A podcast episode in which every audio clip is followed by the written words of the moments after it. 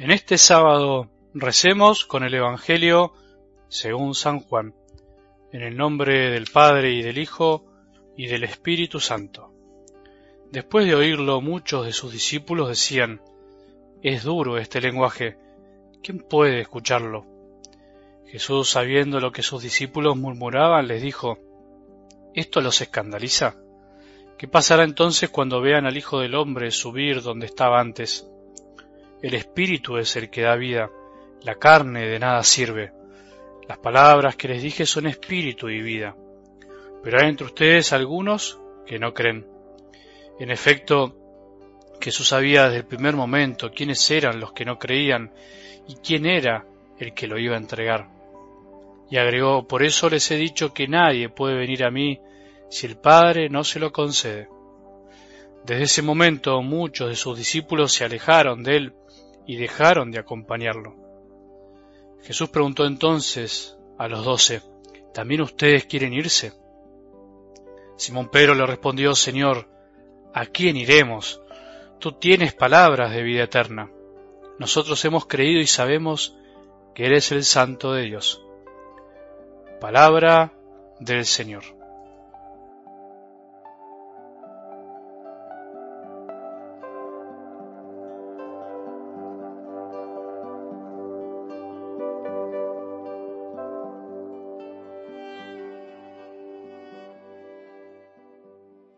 Para sintetizar un poco lo que veníamos desmenuzando del Evangelio del domingo anterior, terminando esta semana, podríamos decir que la fe necesita de estas dos dimensiones.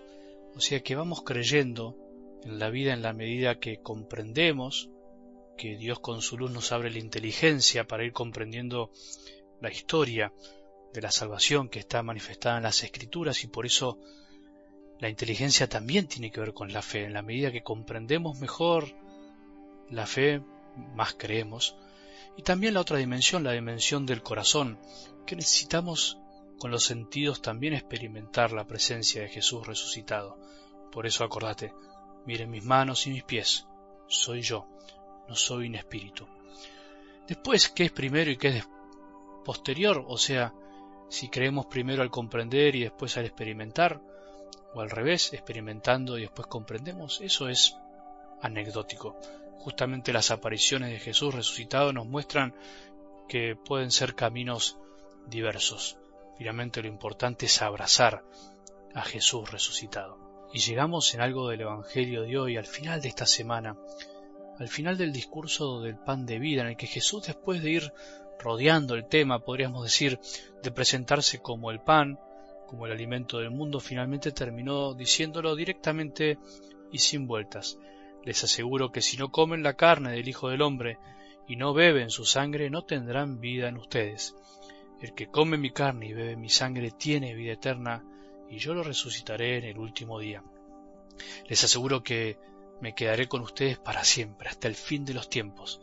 Me quedaré realmente para que puedan alimentarse de mí, para que me encuentren resucitado en cada misa, en cada sagrario, en cada lugar donde se adore la Eucaristía. Me quedaré especialmente ahí, pero para que también me encuentren en todos lados. En cada lugar donde haya amor, ahí estaré yo siempre. Estaré también en cada persona, estaré también en tu corazón, en vos mismo, para que puedas creer en mí. Después de oír a Jesús toda la semana diciendo que eres el pan de vida, diciendo que para dejar de tener hambre hay que alimentarse de él, que para dejar de tener sed hay que dejarse atraer por él, hay que creer en él, también diciendo explícitamente que hay que alimentarse de su cuerpo y de su sangre. ¿Qué pensás?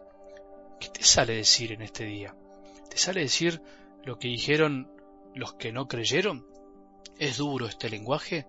¿O te sale decir lo que le salió a decir a Pedro del corazón, Señor, ¿a quién iremos? Tú tienes palabras de vida eterna. Nosotros hemos creído y sabemos que eres el santo de Dios. Escuchar a Jesús que dice sin ningún problema, ¿también ustedes quieren irse? También nos tiene que llevar a nosotros a sincerarnos, como dijimos al comienzo de la semana, a purificar nuestra fe de todo lo que la contamina, de todo lo contaminada que puede estar. ¿Creemos o no creemos en esto? ¿Nos parece duro el lenguaje o creemos que sus palabras son vida eterna. No hay muchos caminos ante esto, o creer en sus palabras, creer en que Él quiso quedarse como alimento en cada Eucaristía y actuar en consecuencia, o no creer y pensar que es simbólico, pensar que no es para tanto, pensar que es una exageración, que es un invento de algunos de la Iglesia. Jesús no presiona a nadie, pero se invita a que nos decidamos. ¿También ustedes quieren irse? ¿Qué quieren hacer? ¿Creer y seguir caminando? ¿O dudar y quedarse quieto esperando más milagros? El continuo milagro de Jesús en esta tierra actualmente es la Eucaristía. No hay que esperar más. Es su presencia silenciosa en cada templo, en cada sagrario, en cada corazón que lo recibe. ¿Por qué esperamos algo más a veces? ¿No será que nos falta fe y no lo reconocemos? Muchas veces me dicen, Padre, yo no voy a misa o no voy mucho a la iglesia, pero tengo fe. Es verdad, no voy a negarlo. Ahora me pregunto, si realmente tuviéramos fe en que Jesús se quedó en la Eucaristía y que está realmente ahí, ¿no iríamos corriendo a estar con Él o a recibirlo? Seamos sinceros, a todos nos falta fe. Nos falta purificar nuestra fe y poder decirle a Jesús con sinceridad, Señor, ¿a quién iremos? Tú tienes palabras de vida eterna.